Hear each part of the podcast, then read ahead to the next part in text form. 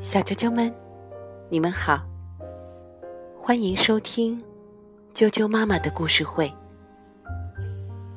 我是哀酱妈妈，今天给大家带来的故事名字叫做《卡里卡嚓吃吃吃》，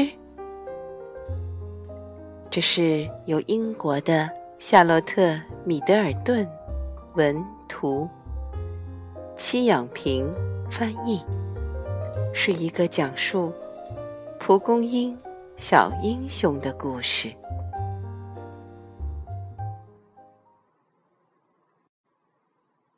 卡里卡嚓，吃吃吃。对卡里卡嚓吃吃吃来说，比踢球还爱做的事情，就是吃蒲公英的叶子。他早饭、午饭、晚饭都要吃蒲公英的叶子。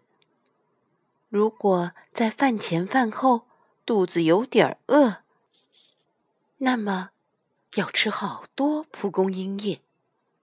不单是卡里卡嚓一个人这样，他的爸爸妈妈、吃吃吃夫妇、他的姐姐、他的朋友们都喜欢蒲公英叶。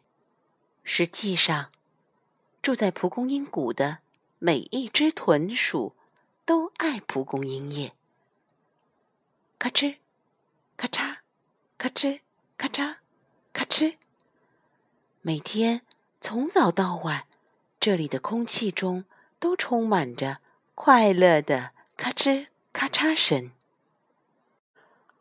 直到蒲公英叶要被吃光了，菜单上删掉了用蒲公英做的菜，货架上也没有蒲公英饮料了。今日菜单。蒲公英叶卷胡萝卜生菜变成了洋白菜叶卷胡萝卜生菜，蒲公英汤变成了洋白菜汤，蒲公英西兰花饼变成了洋白菜西兰花饼。货架上的蒲公英汁也已经售完，只剩下小萝卜汁跟胡萝卜汁。最后几片叶子，只能在网上买到了。好贵呀，要花好多好多的钱。不久，大家意料中最坏的事情发生了：整座城的所有蒲公英都被咬得只剩下茎了。豚鼠们只能去啃难嚼的洋白菜了。还有最后一片蒲公英叶，除去卡里卡嚓吃吃吃外，没人知道这件事。这片叶子刚好在卡里卡嚓卧室外的窗户下面。看着那片蒲公英叶，卡里卡嚓直流口水，但他知道自己绝不可以去吃，也不能让别人吃。这不仅……是城里最后一片蒲公英叶，也可能是全世界最后一片了。他绞尽脑汁想啊想，决定去图书馆。卡里卡嚓借了一本书，书名叫《蒲公英大全》。他非常认真的读起来。他找来一个透明玻璃罩，保护蒲公英。天天为蒲公英浇水、捉虫。每天，卡里卡嚓都满心欢喜的守候着，从没吃过一丁点。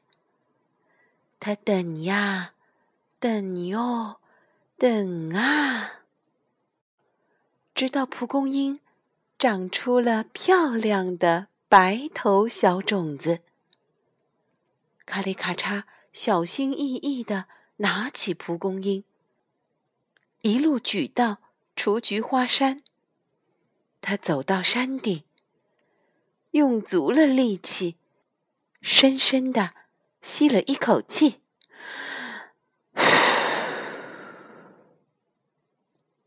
空中飘满了蒲公英的种子，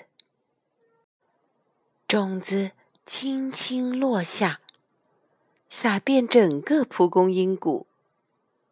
起初没人注意到，不过很快，新植物的小叶子破土而出了。没过多久，蒲公英谷又充满了快乐的咔哧声，咔嚓，咔哧，咔嚓。卡里卡嚓呢？他依然喜欢踢球，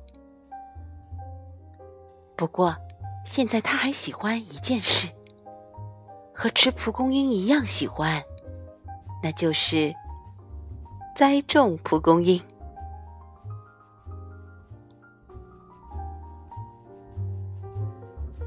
小啾啾们，卡里卡嚓吃吃吃的故事就讲到这儿。接着，又到了啾啾妈妈给大家念童谣的时间了。今天给大家念的童谣，名字叫做《放风筝》。